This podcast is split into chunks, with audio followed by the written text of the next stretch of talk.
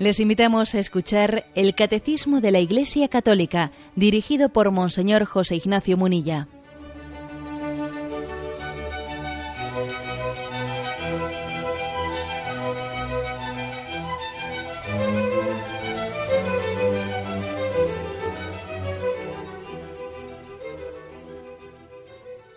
Un cordial saludo a todos los oyentes de Radio María. Un día más, con la gracia del Señor, proseguimos el comentario del Catecismo de nuestra Madre, la Iglesia. Habíamos quedado en el punto 369. Recuerdo que en la explicación que hace el Catecismo en el apartado del credo, en la sección del credo, sobre la creación del hombre, la subdivide en cuatro partes. La primera, eh, creados a imagen de Dios el hombre imagen de Dios.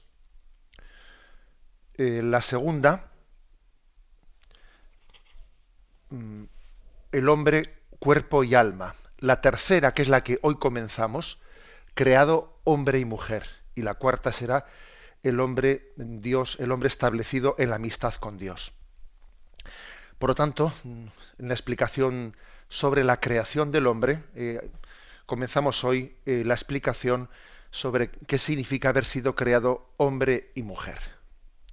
Quisiéramos en dos días eh, abordar, abordar este aspecto, por el hecho de que eh, se nos permite, en primer lugar, hablar de la igualdad y diferencias entre el hombre y la mujer queridas por Dios, y en segundo lugar, que lo haríamos mañana, el uno para el otro, una unidad de dos, hombre y mujer.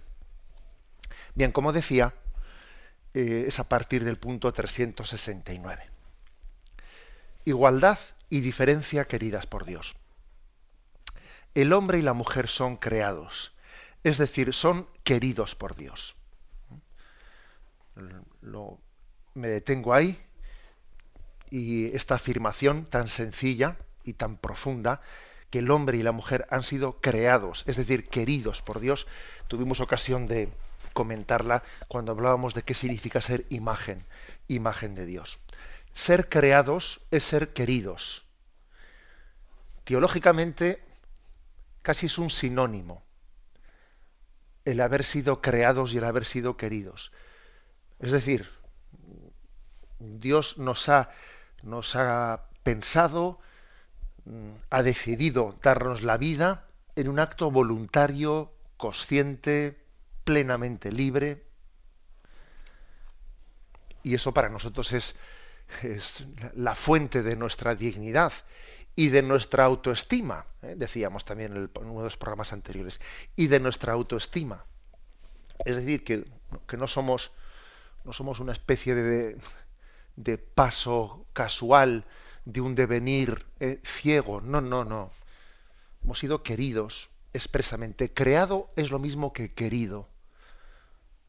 Y, el hombre, el hombre, el ser humano, el hombre, la mujer, necesita eh, para su madurez tener este concepto bien integrado en su vida, eh, tener integrado en su vida el hecho de que hemos sido queridos, hemos sido amados, que hemos nacido del amor y que en la vocación en la que hemos sido creados consiste precisamente en repetir lo que hemos recibido si hemos recibido una, una, existencia por amor, estamos llamados a dar esa existencia por amor.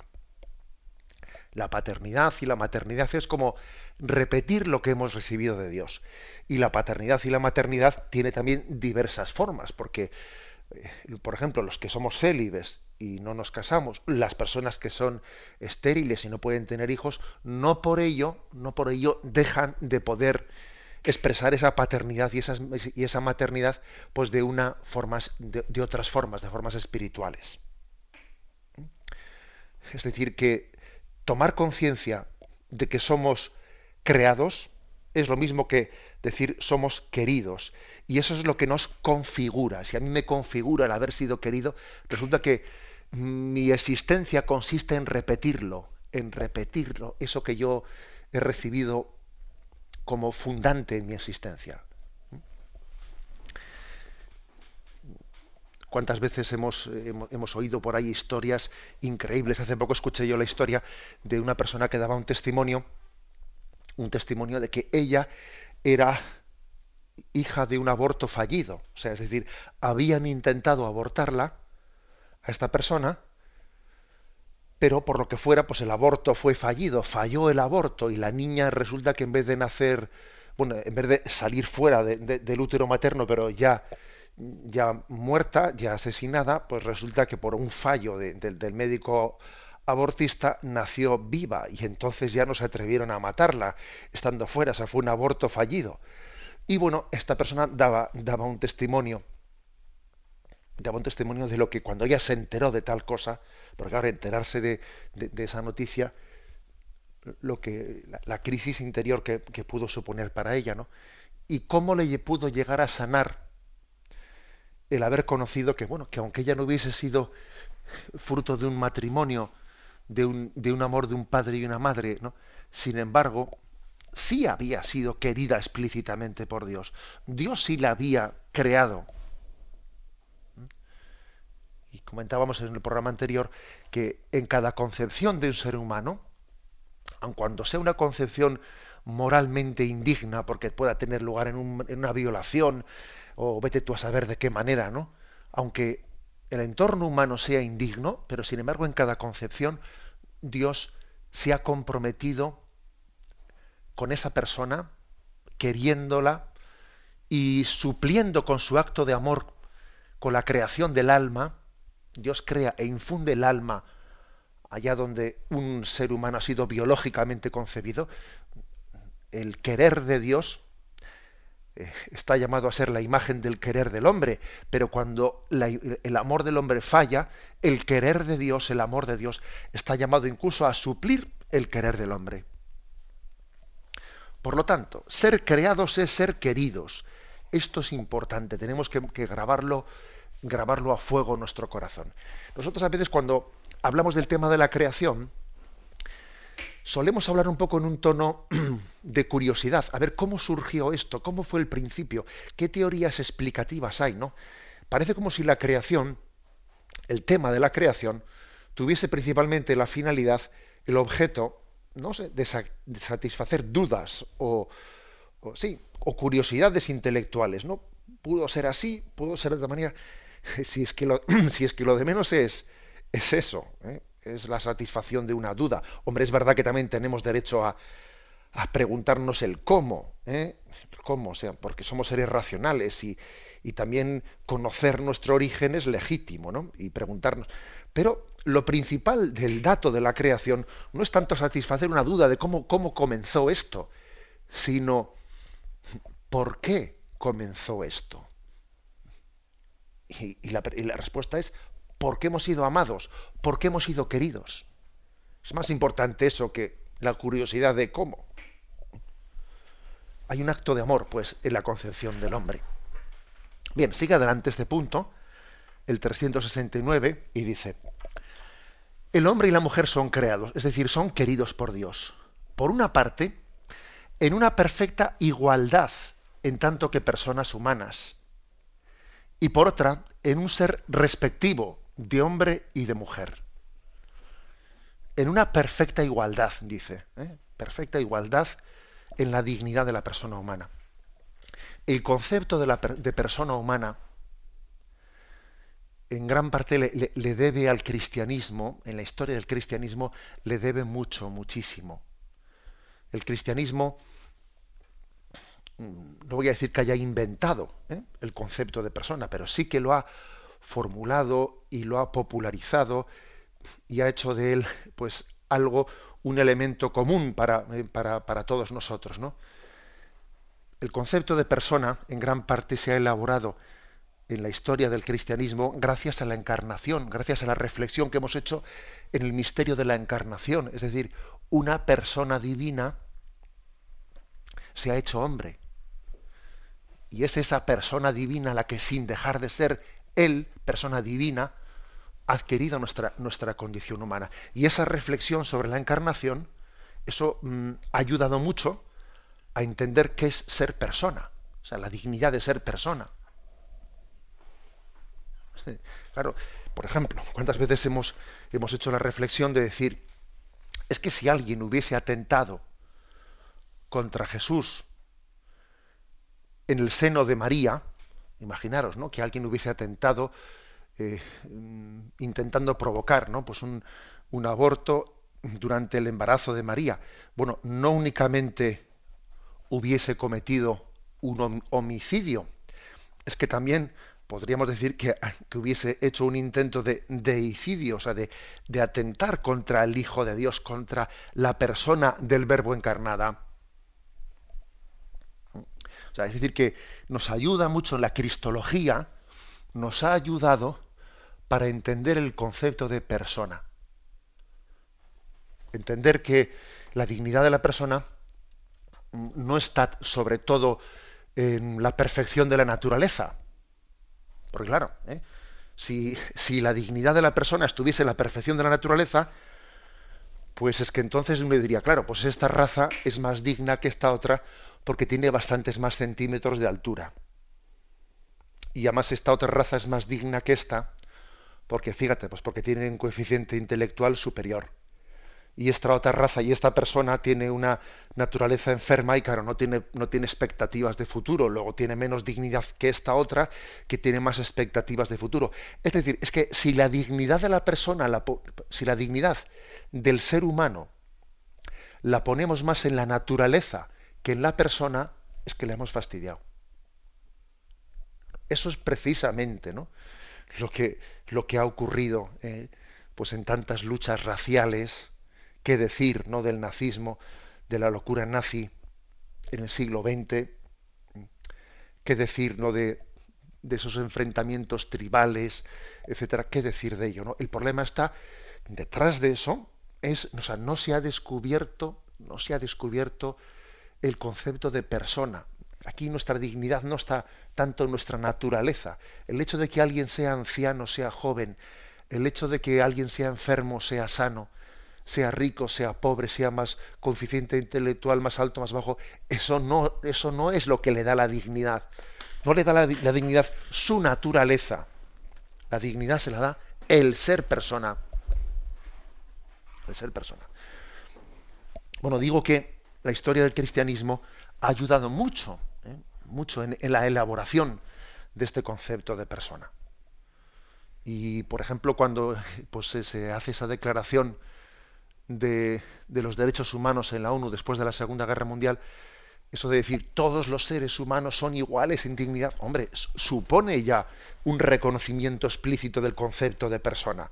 Oye, que, somos personas, independientemente de que nuestra naturaleza ¿no? pues, pues pueda ser diferente o pueda tener grados, o, o, sea que eso es totalmente eh, secundario comparando con la dignidad de persona. La persona es un tú, es un tú, es un interlocutor para Dios. Si es un interlocutor para Dios, ¿cómo no va a serlo entre nosotros? Si Dios le reconoce la misma dignidad a ese enfermo que a ti, ¿cómo tú puedes decir, va, ese es un enfermo? Pero bueno. Bien, como veis, es una, una gran afirmación ¿eh? de la doctrina cristiana. ¿eh? la, la igual dignidad de todos los seres humanos. Y obviamente, igual, y obviamente la igual dignidad del hombre, del hombre y de la mujer, claro, que es hacia donde va el punto que hoy estamos explicando. Perfecta igualdad y al mismo tiempo es un ser respectivo de hombre y de mujer. Es decir, Dios nos ha creado al hombre y a la mujer, ya lo, ya lo veremos también en las imágenes bíblicas, en una, en una igualdad, pero además también creados para llamados a la comunión entre el uno y el otro. O sea, no, no nos ha creado para que seamos islas, no, sino nos ha creado con esa tendencia, con esa capacidad, con esa vocación a la comunión entre el hombre y la mujer. ¿Mm? O sea que el concepto de persona el concepto de persona no es eh, un concepto que nos aísle, ¿eh? nos aísle. No, el concepto de persona precisamente nos dignifica en la medida que estamos abiertos al otro, primero a Dios y también el uno, el uno al otro, el hombre a la mujer. Y, y la amistad también, por supuesto, no únicamente esa unión esa unión esponsal, también la unión de la amistad entre nosotros y la paterno-filial, etc. Es decir, que como personas nos configura la relación. La relación. Por eso esas imágenes eh, falsamente ¿no? románticas de, el hombre el hombre aislado, como si el hombre aislado fuese pues el hombre no contaminado pues es un gran error. ¿eh? Es un gran error el pensar que el hombre que se aísla es el que no se contamina eh, de, las, de, las, influencias nefastas de la sociedad. No, no. El hombre que se aísla no crece. ¿eh? Ese hombre náufrago de una, de una isla no, no, es un hombre más digno, todo, todo lo contrario. Todo lo contrario. Estamos llamados a, a crecer en conciencia de dignidad en nuestras relaciones. Bien, este es el, digamos, el introito que hace aquí para esta reflexión sobre la igualdad y diferencias queridas por Dios entre el hombre y la mujer. Tenemos un momento de reflexión y continuamos enseguida.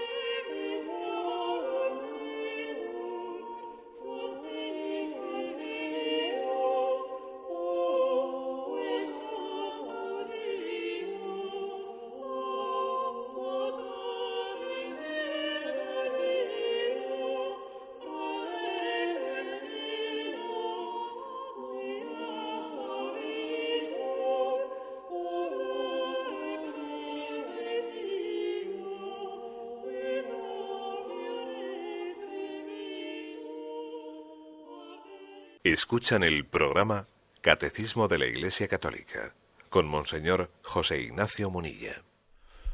Continuamos en esta explicación del punto 369. Dice, ser hombre, ser mujer, es una realidad buena y querida por Dios.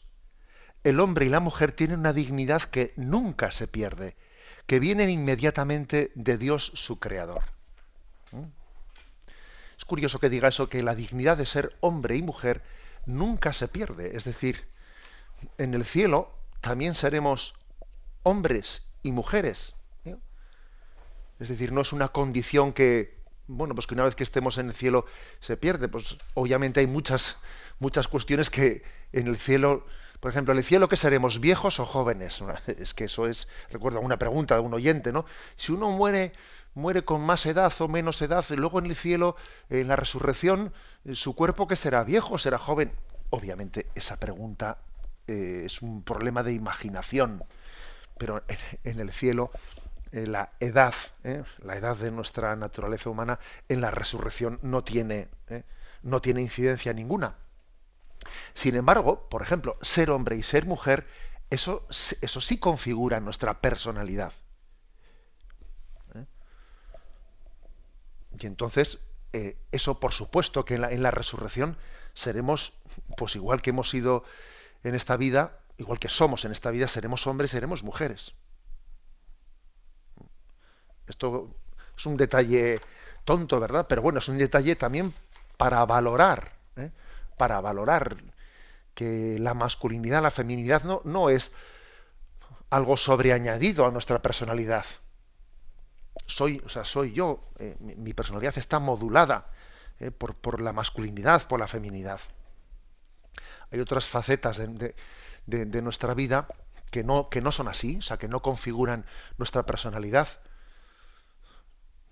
Pues por ejemplo, ¿no? Pues uno dice, yo tengo más altura, no, o tengo pelo o no tengo pelo. Bien, el pelo se tiene, el pelo no se es, pero ser hombre o ser, en realidad está mal dicho cuando digo yo tengo sexo masculino, yo tengo sexo, tengo sexo femenino. No, yo soy hombre o yo soy mujer, que es distinto. El sexo no es algo que se tiene, es algo que se es. Bien, y en ese sentido, eh, es como cuando aquí dice que es que nunca se pierde esa dignidad de ser hombre y ser mujer, tampoco en el, eh, tampoco en el cielo se pierde, por supuesto. Allí plenamente se dignifica. Se nos recuerda el texto de Génesis 2, versículo 7. Entonces Yahvé formó al hombre con polvo del suelo e insufló en sus narices aliento de vida y resultó el hombre un ser viviente. Y el versículo 22 dice, de la costilla que Yahvé Dios había tomado del hombre, formó una mujer y la llevó ante el varón. ¿Por qué recurre aquí a estos dos versículos del libro del Génesis? Pues obviamente recurre a ellos para que se vea cómo medio de ese, de ese, género literario, esa forma de expresión, pero hay como una un remarcar que Dios lo ha los ha querido, nos ha querido hombre o mujer. O sea, Dios ha intervenido ¿eh?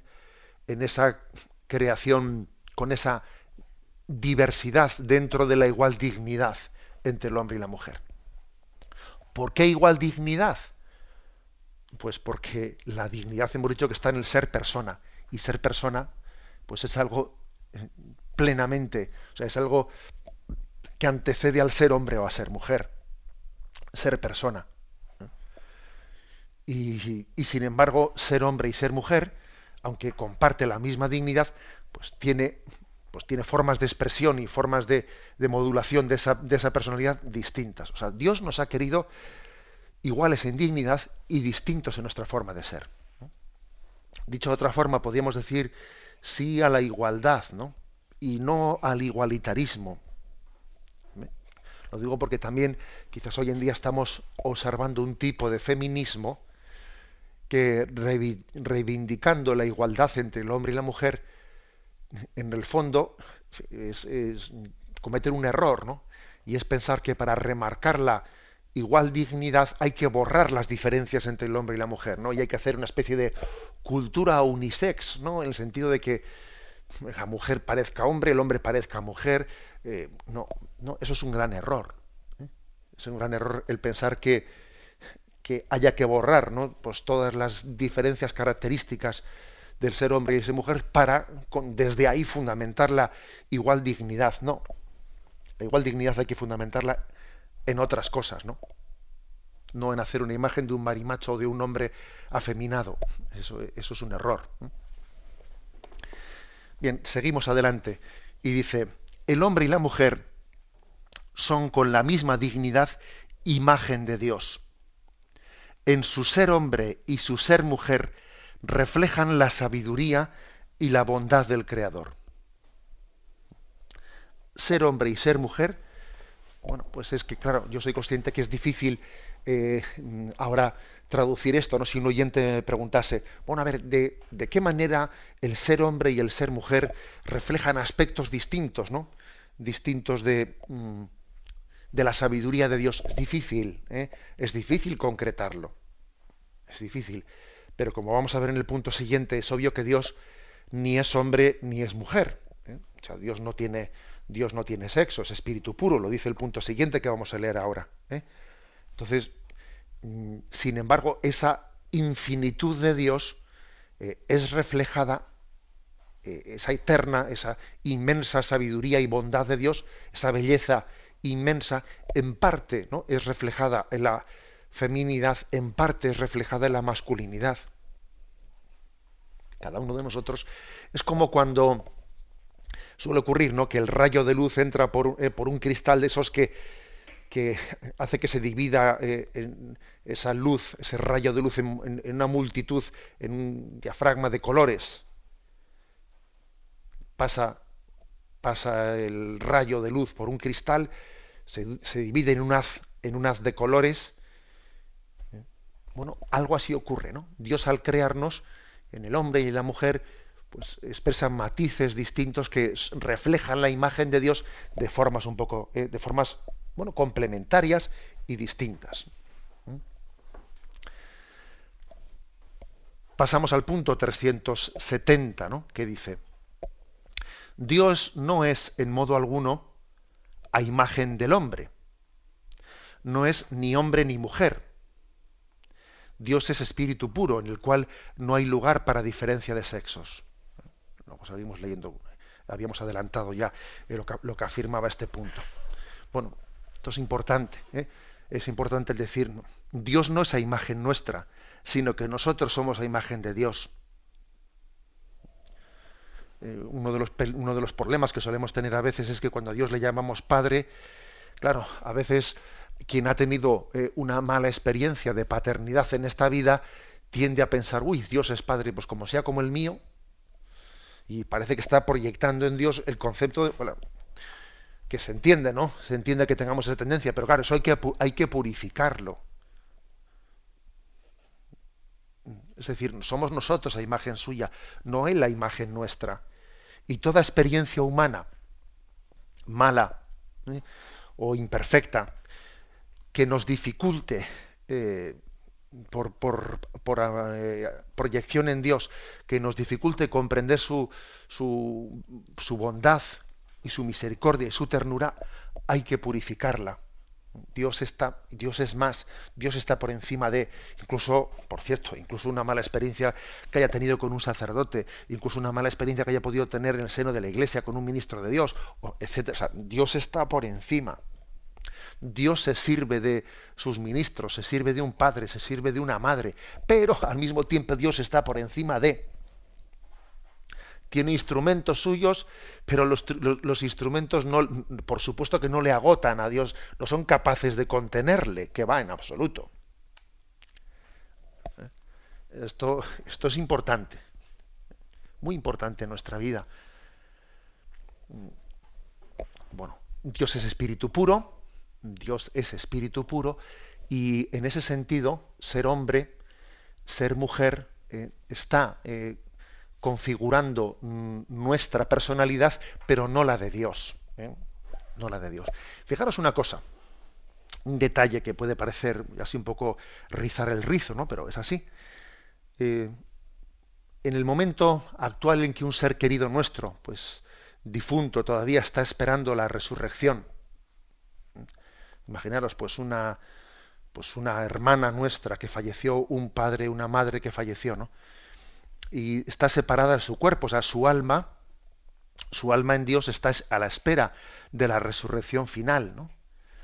Y, y estando separada de su cuerpo, alguno podría pensar equivocadamente, bueno, pues entonces en este momento ese alma separada del cuerpo ni es hombre ni es mujer, porque el cadáver pues es el que, el que tiene las cualidades físicas de naturaleza del sexo, ser hombre y ser mujer, ¿no? Con lo cual ese alma separada separada del cuerpo en este momento, en este momento eh, no tiene sexo, ni es hombre ni es mujer. Pues no es verdad. ¿eh?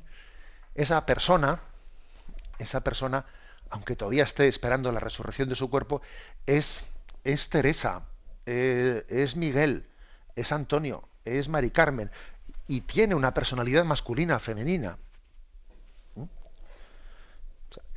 con esto quiero decir, es un ejemplo concreto, ¿no? Para dar a entender cómo la, masculinidad, la feminidad, eh, afecta a nuestra, a nuestra personalidad. No es únicamente una cuestión, eh, digamos, física, eh, física, no, no, también que afecta a nuestra personalidad.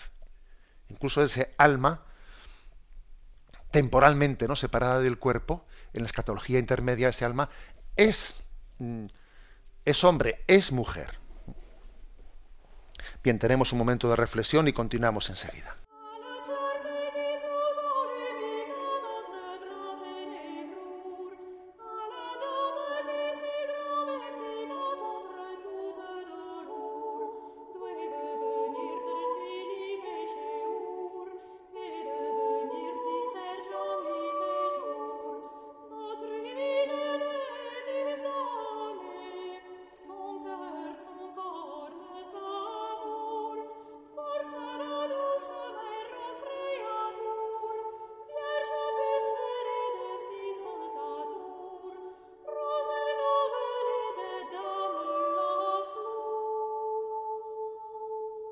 Continuamos con este punto 370, dentro de ese apartado igualdad y diferencia queridas por Dios entre ser hombre y ser mujer. Igualdad, igual dignidad en cuanto a persona humana y un reflejo, eh, un reflejo diferente, enriquecedor de la sabiduría y de la bondad divina. Dice aquí, las perfecciones del hombre y de la mujer reflejan algo de la infinita perfección de Dios. Las de una madre, las de un padre, las de un esposo. Y aquí vienen algunos textos bíblicos en los que parece que nos asomamos un poco a esto. Es decir, Dios no es ni hombre ni mujer, Dios no tiene sexo, pero es verdad que eh, yo ponía ese ejemplo de esa rayo de luz que se, se divide en un haz, en, un haz de, un espectro de colores, no como en un arco iris, y entonces está como reflejando aspectos distintos de esa única, única luz. Algo así ocurre en, el ser hombre y en el ser mujer, que reflejan eh, aspectos de la, de la infinitud de Dios. Por ejemplo, Isaías capítulo 49, versículo del 14 al 15. Pero dice Sión, Yahvé me ha abandonado, el Señor me ha olvidado. ¿Acaso olvida una mujer a su niño de pecho, sin compadecerse del hijo de sus entrañas? Pues aunque esas llegasen a olvidar, yo no te olvido hay una en la maternidad, por lo tanto hay un reflejo de lo que es el, un pequeño reflejo ¿eh? de lo que es la ternura de Dios para con nosotros, que no nos abandona nunca. Lo que hemos visto hacer una madre con un hijo, que ya hemos visto cosas, ¿eh? me refiero de, heroicidad, de entrega, etcétera.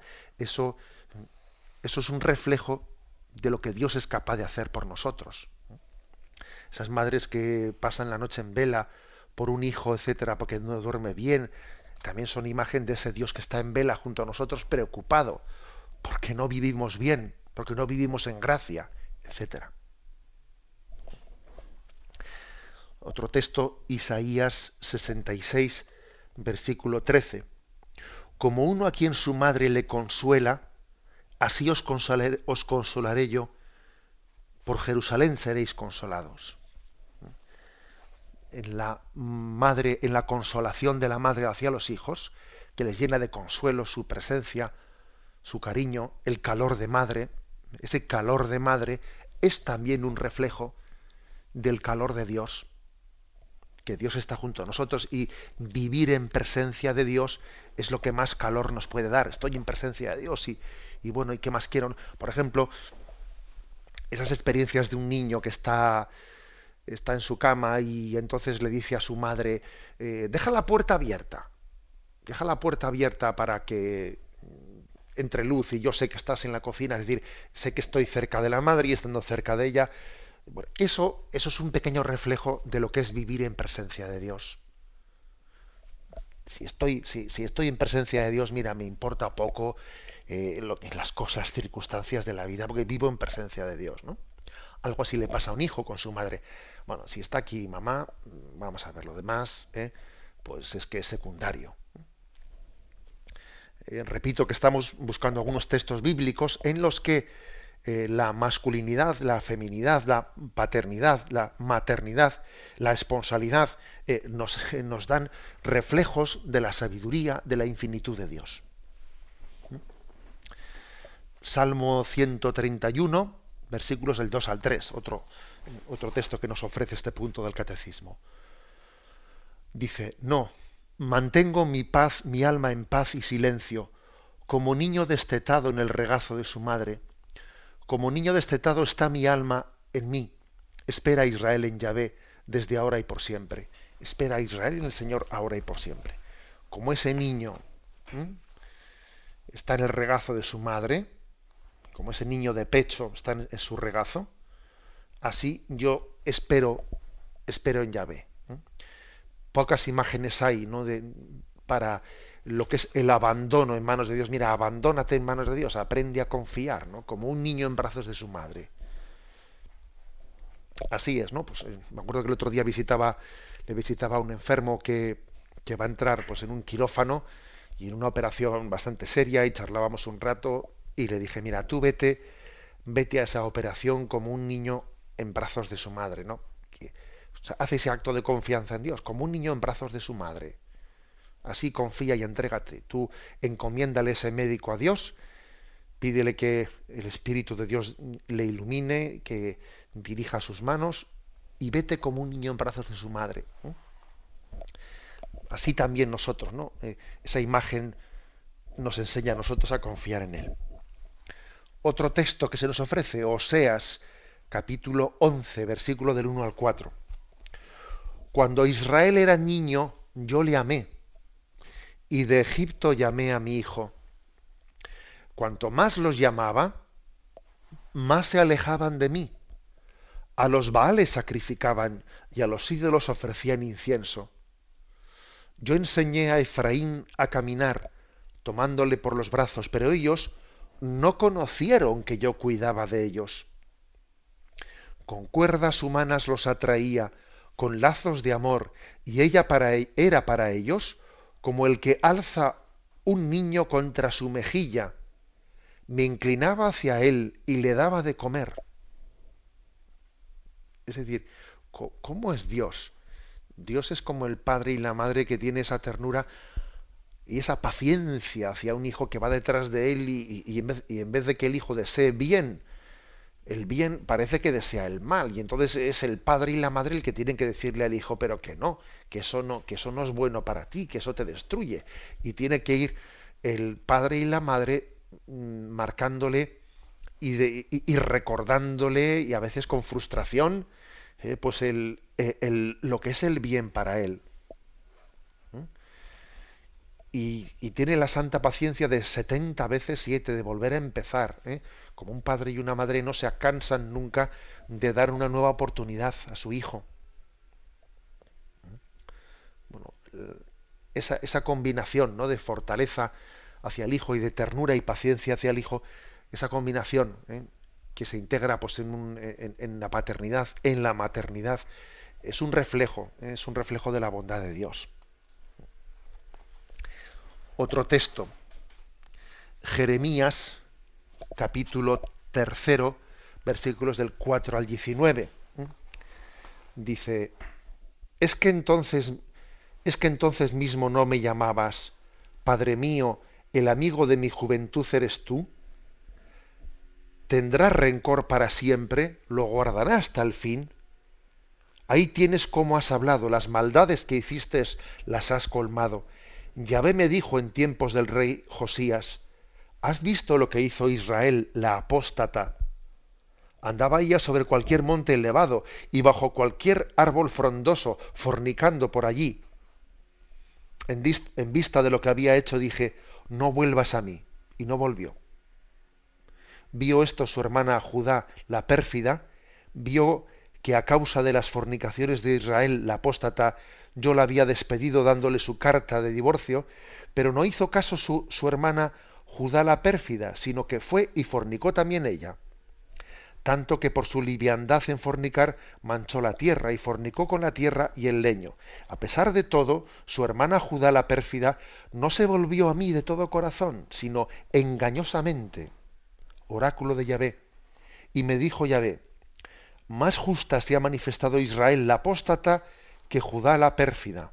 Anda y pregona estas palabras al norte y di, vuelve Israel apóstata, oráculo de Yahvé, no, será, no estará airado mi semblante contra vosotros, porque piadoso soy, oráculo de, de Yahvé, no guardo rencor para siempre. Tan solo reconoce tu culpa, pues contra Yahvé tu Dios te rebelaste, frecuentaste a extranjeros bajo todo árbol frondoso, y mi voz no oísteis. Volved, hijos apóstatas, porque yo soy vuestro Dios.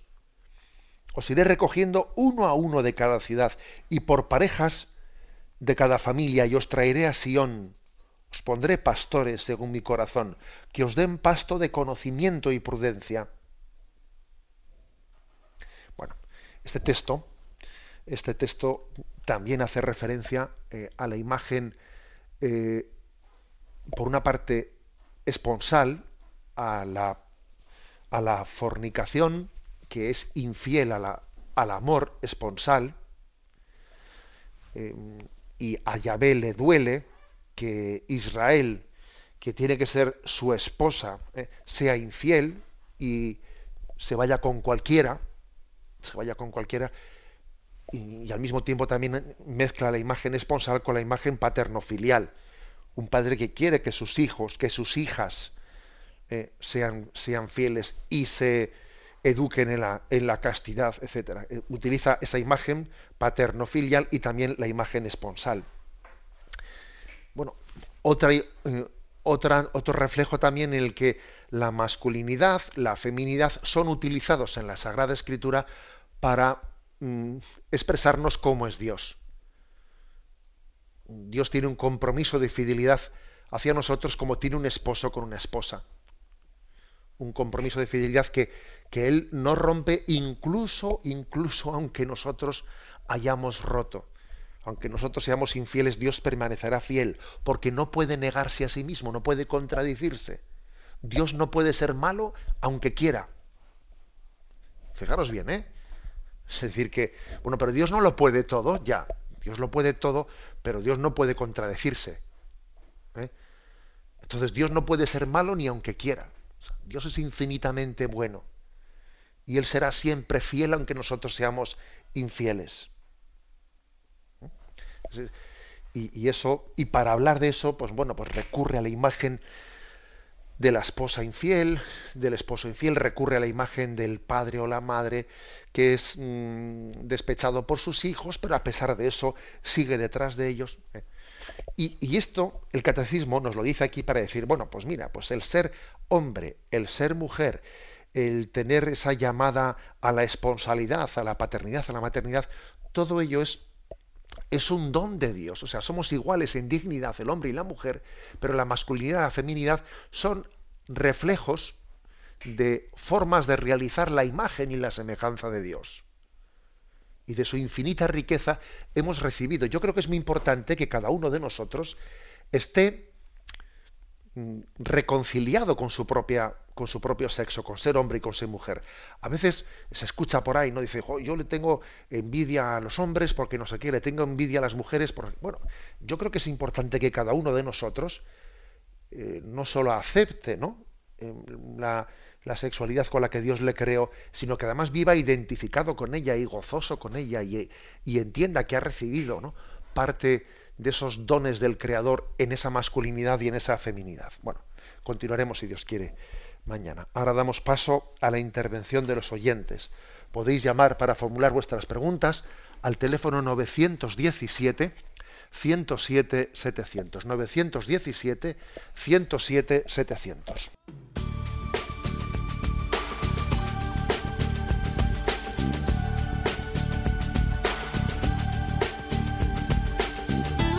Radio María le ofrece la oportunidad de recibir en su casa sus programas favoritos.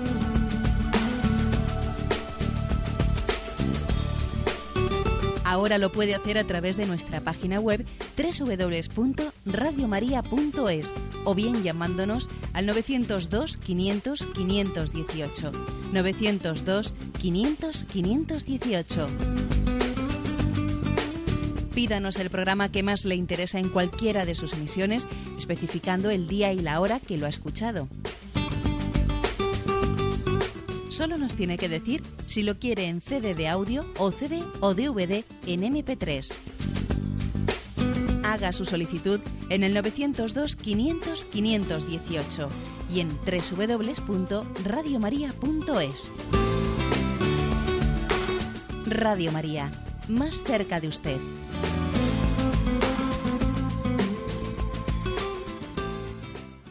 Escuchan el programa Catecismo de la Iglesia Católica con Monseñor José Ignacio Munilla. Sí, buenos días. ¿Con quién hablamos? Buenos días, Monseñor. Mercedes de Alicante. Adelante, Mercedes. Mire, eh, yo quisiera preguntarle, ponerle también un poquito a ver qué le parece a usted, tan inteligente que es, yo lo oigo mucho y me encanta. Bueno, que yo le quiero preguntar, el modernismo de la Iglesia después del, del Concilio Vaticano II está está haciendo daño a la iglesia, porque yo lo pienso muchas veces, porque hay muchas cosas que yo no las comprendo, que yo cuando era niña el respeto que había en la iglesia no lo hay ahora. y la comunión en la mano está destrozando mucho a la, a, la, a la comunión porque Dios ha quedado una cosa tan humilde y tan, y tan humilde tan sumamente humilde que parece que no se le valora lo suficiente. Si Santo Tomás no lo, no lo tocó hasta que Dios no lo invitó a tocarlo, hasta que él no lo invitó a tocarlo. Es una cosa tan, tan sumamente grande, grande, grande, que, que, que no podríamos, eh, ni, ni, yo lo comprendo así, yo no sé si tendré razón o no, monseñor. Entonces, mire que le diga, eh, eh, el, Papa ha dicho que se que se pongan los comulgatorios y que y que se dé la comunión en la mano. Él lo hace. ¿Por qué no, por qué no toman ejemplo todos los obispos del Santo Padre, que es un, que es un cielo? que es un cielo. Bueno, yo, para mí es eso, ¿no? Hay muchas más cosas, pero yo principalmente es esto que es Dios, que, que si tuviera como yo desde la barrera veo lo que hacen, cómo se lo llevan a la boca y todo eso, me pongo asustada. Buenos días, contésteme por favor a lo que usted vea. De acuerdo, mire, vamos a ver yo creo que es obvio, eh, es obvio que hemos dentro de nuestro eh, de nuestro tiempo de secularización de las últimas décadas es obvio que hemos perdido una, conciencia de lo sagrado eh, y, hemos, hecho bajo pretexto de acercar de acercar a Dios y, de hacer una imagen de un Dios más cercano hemos mm, muchas veces faltado hemos faltado a la conciencia de la trascendencia de Dios, Es decir, eso es totalmente cierto. Y a veces también se nota en, las, en, la, manera de celebrar la liturgia, que pues parece que la, mm, que la, hacemos vulgar, ¿eh? la hacemos vulgar, o por ejemplo que el hecho de que perdamos gestos como el de arrodillarse, el de adorar, etcétera, etcétera. ¿eh? O sea, es obvio, la, la, Iglesia está llamando la atención sobre esa, sobre ese riesgo de, perder el sentido de la trascendencia. Por ejemplo, cuando aquí vinieron los jóvenes a la Jornada Mundial de la Juventud, pues recuerdo que ha sido un comentario muy, muy extendido entre nosotros, oye, estos jóvenes que vienen del extranjero, ¿cómo rezan? O sea, ¿cómo juntan las manos? ¿Cómo se ponen de rodillas? ¿Cómo tal? O sea, llamaban la atención en nuestras iglesias eh, pues el recogimiento de esos jóvenes que venían de fuera. Porque nosotros hemos perdido formas, hemos perdido tal, parece que nadie se arrodilla ante un sagrario, etcétera, etcétera. ¿no? en ese sentido tiene razón. Ahora bien, yo permítame que, sin embargo, que le quite la razón en hacer del tema de la comunión en la mano, en hacer una bandera, como si todo lo anterior que he dicho se concentrase en el tema de comulgar en la mano. Mire, yo creo que hay que hacer un acto de confianza en la Iglesia Madre. En la Iglesia Madre. Es decir, eh, la comunión en la mano hubo épocas, eh, épocas históricas en los primeros siglos que parece que tenemos conciencia de que así se recibía. En San Agustín, por ejemplo, en el siglo V, el siglo VI, eh, habla de, bueno, pues pon que tus manos sean el trono de Dios. Y, y, se les enseñaba en aquellos primeros siglos de la Iglesia a poner la mano como el trono de Dios, etc. Luego, pues eso pudo cambiar eh, a la comunión en la mano. Luego, después, se, dio esa especie de doble posibilidad. Bueno, la Iglesia ya irá diciendo lo que tenga que decir al respecto sin que ese tema sea una especie de tema bandera. ¿eh? Eh, yo creo que, claro que existen pues, peligros de que uno comulgue en la mano de mala manera, sin la, sin la necesaria dignidad. Claro que eso también a veces lo vemos, que alguien le pone, le pone en la eh, la sagrada forma en la mano y se, y se, se lleva la mano a la, a la, boca. O sea que, claro, como si fuese un caramelo, que ya sé que existen ¿no? formas incorrectas de comulgar en la mano, pero em, la Iglesia Madre ya estudia ¿no? en, a nivel de normas litúrgicas lo que tiene que estudiar y, y, por supuesto que el Santo Padre también, si en algún momento él tiene que dar una norma para toda la Iglesia, ya la dará. ¿eh? O sea, decir, que no existe ninguna desobediencia al Santo Padre en la normativa actual que el Papa ya nos irá indicando. O sea, mm, no creo, a veces he visto yo hacer una auténtica pues, cruzada con el tema de la comunión en la mano y decir, oiga, mm, ustedes mm, recen por la Iglesia, por, los que son responsables de las normas litúrgicas. ¿eh? Ahora mismo pues tenemos a don Antonio Cañizares, pues un cardenal español dirigiendo la congregación del culto pues en Roma, pues nada, pues rezamos por él y por y no no seamos nosotros, entre comillas, más papistas que el Papa, eh, que tengamos que decirle al Papa las normas que tiene que poner. ¿eh? Yo creo que eso también hay que hacer un voto de confianza en la Madre Iglesia.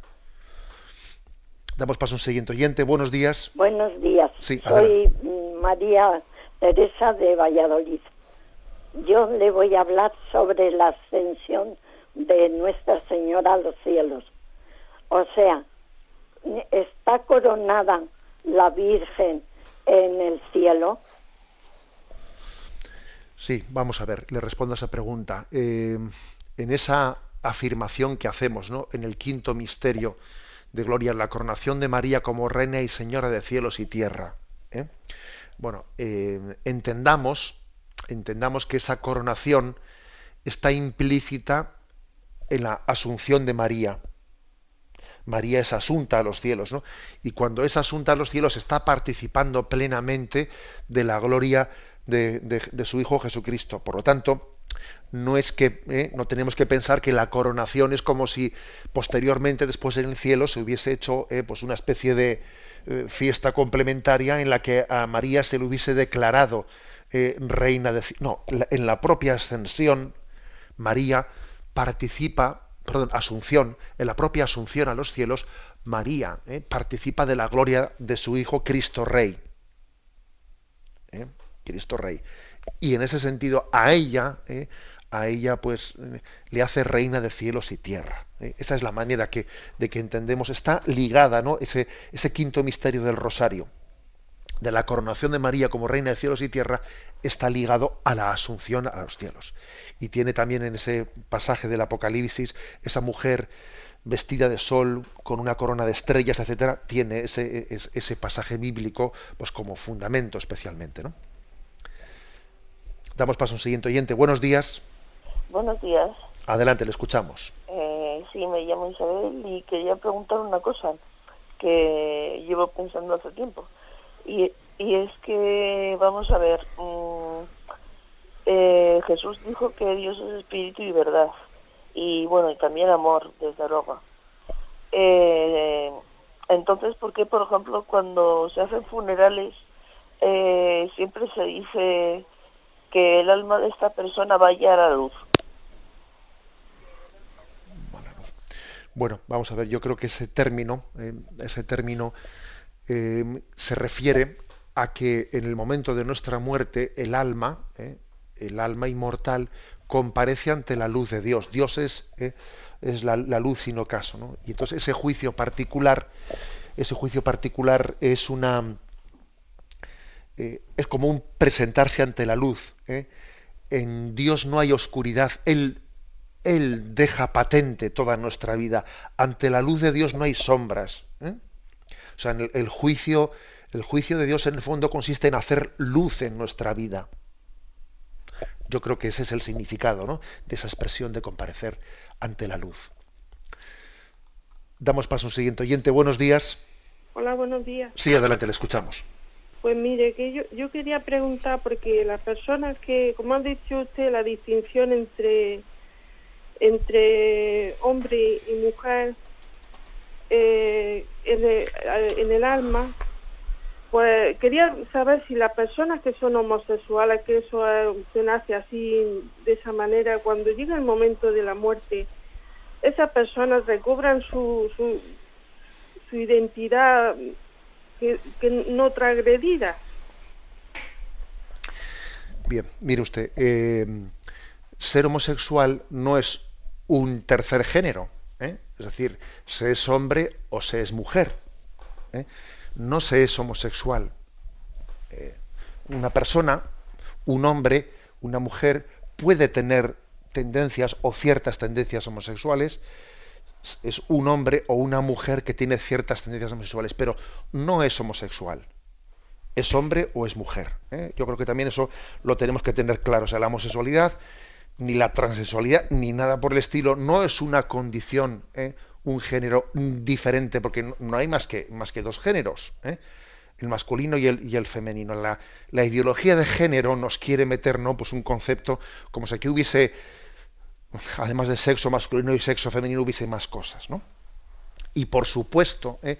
por supuesto que, que un hombre o una mujer que hayan tenido en esta vida ciertas tendencias homosexuales, que por otra parte las tendencias homosexuales no tienen por qué ser definitivas y eternas, sino que también pueden ser educadas, eh, pueden, pueden ser conducidas, eso es obvio, ¿no? Bueno, pues también, obviamente, en la resurrección, en la resurrección, en nuestra vida, el ser hombre y el ser mujer estará plenamente, plenamente dignificado y centrado en Dios, porque nuestra afectividad ¿eh? En el cielo eh, alcanzará la perfección del hombre y de la mujer al estar centrados en Dios. ¿eh? Allí la homosexualidad no tendrá ninguna razón de ser. Fíjese usted que incluso, incluso el matrimonio nos dice Jesucristo que no tendrá razón de ser, allí no seremos esposo y esposa, sino seremos como ángeles unidos a Dios. Luego, imagínese, aplique usted eso a la homosexualidad, bueno, que ya, bueno, o a una cierta tendencia homosexual, ¿no? No a la práctica, que por supuesto no, no lugar algo pecaminoso, en, pero vamos, no me refiero a algo a nada pecaminoso, sino a una cierta tendencia. Em, no habrá lugar porque incluso, incluso las propias, la, propia tendencia esponsal tampoco tiene lugar en el cielo. ¿eh? Eh, digamos, el amor de Dios es el que finaliza plenamente nuestro corazón ¿no? y el que eleva al hombre, al ser humano, a su, a su máxima perfección. La bendición de Dios Todopoderoso, Padre, Hijo y Espíritu Santo, descienda sobre vosotros. Alabado sea Jesucristo.